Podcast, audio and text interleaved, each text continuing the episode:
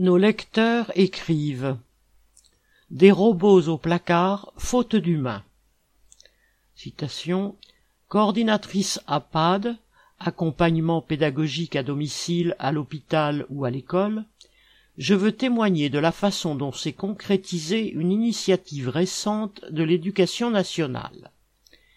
Depuis quelque temps, en effet, a été développé un programme de téléprésence baptisé TED-I qui se veut une solution pour les élèves empêchés par une maladie grave et de longue durée afin qu'ils puissent suivre des cours à distance depuis l'hôpital ou leur domicile.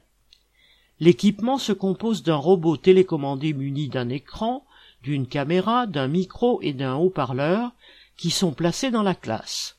Cela permet à l'élève, muni d'un ordinateur ou d'une tablette, de suivre les cours en direct et d'interagir.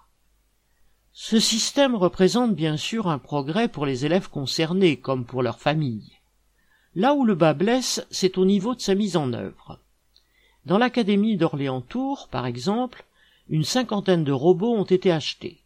Puis les coordinateurs APAD ont été conviés à une journée d'information à Blois.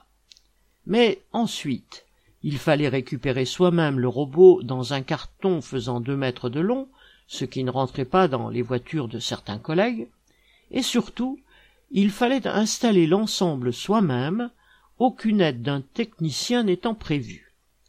Le résultat est que seule une minorité de robots a été mise en service.